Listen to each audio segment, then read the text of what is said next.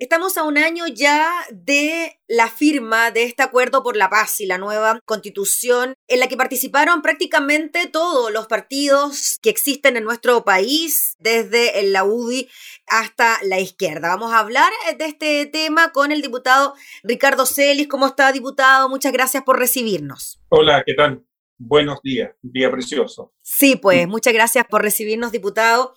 Estamos a un año de que finalmente los distintos partidos políticos, los distintos sectores lograran ponerse de acuerdo en un momento muy álgido por el que atravesaba el país post estallido social. ¿Cómo evalúa usted este año cuando ya tuvimos un plebiscito donde el 80% de los chilenos dijo que sí quería una nueva constitución y que además el 80% de ellos decidiera que lo hiciera una convención constituyente en la que no participaran los actuales parlamentarios y parlamentarias. ¿Cómo ve usted eso? ¿Cómo lo analiza? Bueno, tuve la suerte de estar en Santiago, en el edificio del ex Congreso, el 14 y el 15 de noviembre del año pasado. Ya una fecha histórica, ¿ah, diputado, ya se considera una fecha histórica. Terminó en la madrugada del 15 de noviembre porque todo fue muy largo, esto comenzó a las 11 de la mañana y fue como toda una negociación de este tipo y lo que se estaba transando, lo que estaba ocurriendo allí, era una cosa muy importante porque era que los sectores más duros de la derecha abandonaran algo que ellos aprecian muchísimo, que es la constitución de los 80. De hecho, muchos de, ellos, y lo decía creo que Jaime Quintana y otros, lloraban, no lloraban físicamente, eh, lloraban eh, Claro, porque veían que estaba ocurriendo un hecho realmente eh, eh, muy, muy significativo. Cuando uno compara lo que ocurrió con eh, noviembre, octubre, noviembre del año, pasado, con lo que está ocurriendo en este momento en Perú, uno dice, la política en Chile hizo su trabajo, hizo su pega. Algunos dicen, ¿cierto?, que esto fue para detener la destitución, la caída del gobierno de Sebastián Piñera. Y en realidad no es, nunca fue ese el espíritu, sino que el espíritu fue fundamentalmente cuidar la democracia, porque la democracia tiene que tener salidas institucionales.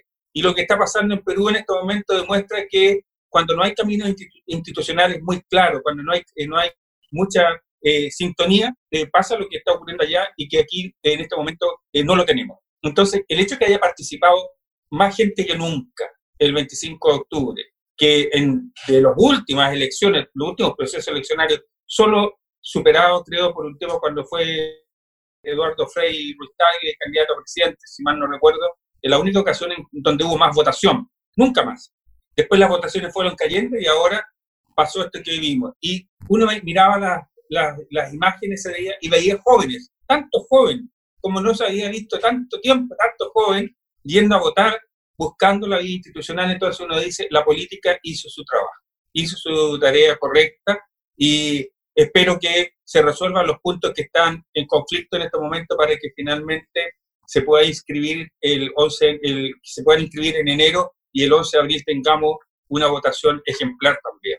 Diputado Celis, antes de pasar a los puntos que quedan pendientes, ¿no? Dentro de lo que es la convención constituyente que surgió, ¿no? Luego tras, de la, tras del acuerdo del 15 de noviembre, ¿Cuánto fue lo que costó? ¿Qué tanto costó ponerse de acuerdo? Cuando usted mismo lo dice, ¿no? La constitución del 80 representa no solo a un sector de nuestro país, sino que representa también a un tipo de gobierno, a un tipo de dictadura, con un personaje también muy especial para sectores de derecha, como es la figura de Jaime Guzmán. Entonces, ¿Cómo lograron ponerse de acuerdo para eh, llegar a este acuerdo, que también incluía ¿no? el acuerdo por la paz y la nueva constitución? La gente tiene razón, y los jóvenes especialmente que lo reclaman y dicen, este proceso constituyente es nuestro, es un logro nuestro, porque la gente dice hoy día, yo leí ayer a raíz de una, ¿por qué no? Porque a raíz de un de una iniciativa del presidente de la República que está contenido en la Constitución. ¿Hasta cuándo con la Constitución? ¿Por qué no cambiaron la Constitución antes y ahora vienen con eso? Porque la gente no sabe tal vez que la Constitución del 80 no tenía mecanismo de, renovar, de cambiarse. No era, era posible modificarla, reformarla, pero no era posible cambiar la constitución. La gente no sabe eso, no, no tiene claridad en ese punto. Y los puntos centrales, el núcleo central de esa constitución siempre permaneció intacto, salvo tal vez el término binominal, que hoy día está la gente dice por qué tantos parlamentarios, etcétera, pero bueno, el término binominal tuvo ese costo, pero creo que la gente no entiende que pasó eso. Entonces, eh, allí ocurrió algo que tiene que ver con la presión de, ciudadana, especialmente la tremenda marcha que hubo, ¿cierto?, después del 18, el 25 de octubre, donde se reunió millón, más de un millón, dos millones de personas en Santiago, casi dos millones de personas se reúnen y esa foto que es impresionante, donde se ve lleno, lleno, lleno, lleno de gente, ¿cierto? Entonces, y no solo eso, aquí en Valparaíso, la marcha que hubo entre Viña y Valparaíso también, y en, distintas partes del país. Entonces, esas imágenes son las que responden por qué hubo cambio constitucional y por qué la gente de, de Chile Vamos entendió que no había otra alternativa, que la alternativa institucional, la vía para salir, para responder a la necesidad de las personas, tenía que ser el cambio de una nueva eh, constitucional. Bueno, y los hechos lo demostraron, ¿no? 80% dijo que quería una nueva constitución. Eso, eso no, no, no hay nada que hablar más del tema, porque ahí están los datos, ahí están los resultados, ahí está la expresión. Fue así, no, es, no fue solo un sentir, no fue un pálpito, fue una realidad que se expresó y que yo creo que el 25 de octubre tiene un hito. Diputado Ricardo Celis, Después de aquel hito, ¿no? Se inició este proceso constituyente con una serie de modificaciones constitucionales para poder realizar precisamente este plebiscito y también eh, dentro de ese proceso se incluyó la posibilidad de que esta convención eh, fuese paritaria, ¿no? 50% hombres, 50% mujeres. Pero quedan cosas pendientes todavía como la participación de los pueblos originarios dentro de la convención y también quedan ciertas dudas todavía sobre la participación de los mismos independientes y la forma que tendrán ellos de ser electos y de participar y de inscribirse. ¿Cómo ve usted esos dos puntos que aún no se han zanjado dentro de este proceso? A mí no me gusta mucho la de denostar a los partidos políticos, ¿ah? porque los partidos políticos son esenciales en darle sostenibilidad a la democracia. ¿ah? Lo que sí creo es que en, esta, en este proceso constituyente la gente no quiere que sean los típicos militantes de los partidos los que estén allí, sino que quieren que, hay, que sean gente independiente, que sin militancia que tenga que no obedezca a cuestiones partidarias. Eso es lo que quiere, quiere esa flexibilidad. Yo entiendo que a eso se refiere con, este, con la participación de los independientes, me parece muy bien, y yo creo que este es el momento de esas personas, el momento del mundo de la cultura, del mundo, del mundo científico, del mundo académico, del mundo sindical, de los barrios. Es, es el momento de la historia, porque nunca Chile ha tenido una constitución construida por las personas, nunca. Nunca. Todas las constituciones que hemos tenido han sido forzadas, ¿cierto? La, de 1833, la de 1925, para qué hablar de la de 1980, todas han sido forzadas. Esta es una oportunidad que tiene Chile. Entonces, en esa, en esa misma lógica, el que sea paritaria es una cuestión fantástica, ¿cierto? En donde los hombres es, eh, sienten, ¿cierto?, que eh, es el momento de terminar con la hegemonía desde el punto de vista del género, y porque este país no es, eh, no es hegemónico, no son puros hombres o no somos tres cuartos parte de hombres y un cuarto parte de mujeres. No es así.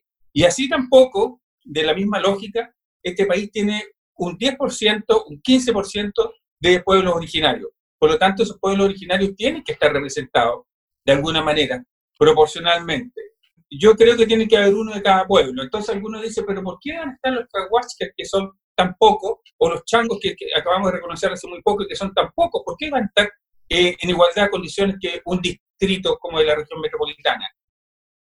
Bueno, porque el Estado, este Estado, el Estado chileno, ha hecho o no ha hecho, ¿cierto?, acciones que han permitido que esos pueblos, como el pueblo de y otros, casi estén desaparecidos. Por lo tanto, tiene que estar en la memoria en la memoria histórica de una constitución que nace de esta manera tan democrática, tienen que estar representados sus pueblos. Yo no tengo ninguna duda de que Diputado Celis, ¿qué le pareció esa iniciativa que surgió en el Senado de que ya no fueran 155 los integrantes de esta convención, sino que se sumaran adicionalmente representantes de pueblos originarios? Yo creo que deben ser supernumerarios. ¿ah? Yo creo que deben ser nacionales. ¿ah? Por su estructura, porque Tú no sabes porque, por ejemplo, claro, la gente dirá, los mapuches están en la región de la Araucanía, región que yo represento, distrito 23, ¿cierto? Temuco, Caputín, pero hay que decir que gran cantidad de mapuches viven en Valparaíso, otra cantidad de mapuches han migrado y están en Santiago, en Santiago donde está la mayor cantidad de mapuches que son mapuches urbanos, donde han habido pocas políticas públicas sobre ellos. Entonces, a mi entender, deben ser nacionales, deben ser ellos supernumerarios y deben ser eh, constituyentes nacionales, deben tener una regla distinta. Diputado Celis, finalmente, en lo que se viene de ahora en adelante, cuando se produzcan las elecciones el próximo 11 de abril, cuando elijamos a nuestros constituyentes y además elijamos una serie de otras autoridades más, ¿cómo ve usted ese proceso? ¿Cómo ve usted la posibilidad de que también elijamos en nuestros distritos a la gente que va a escribir esta constitución? Yo creo que el que sea constituyente tiene que estar dispuesto a tener que comprarse zapatos con mucha suela.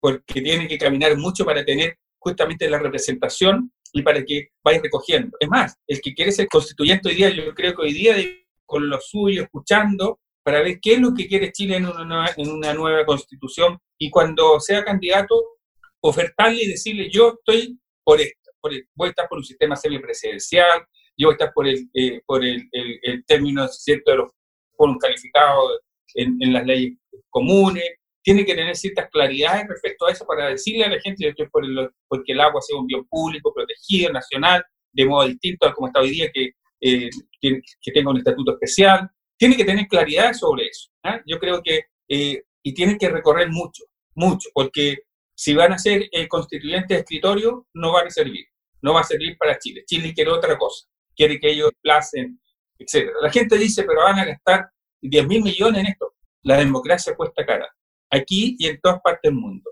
En todas partes del mundo, tener sistemas democráticos es, más, es caro.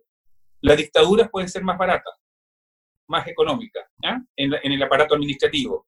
Y eso, ¿ah? y eso, porque la historia no dice que sea así, pero bueno, pero pueden ser más, más baratas las dictaduras. Pero la democracia cuesta plata porque es un bien tan importante, tan sólido, que es lo que nos da perspectiva de futuro.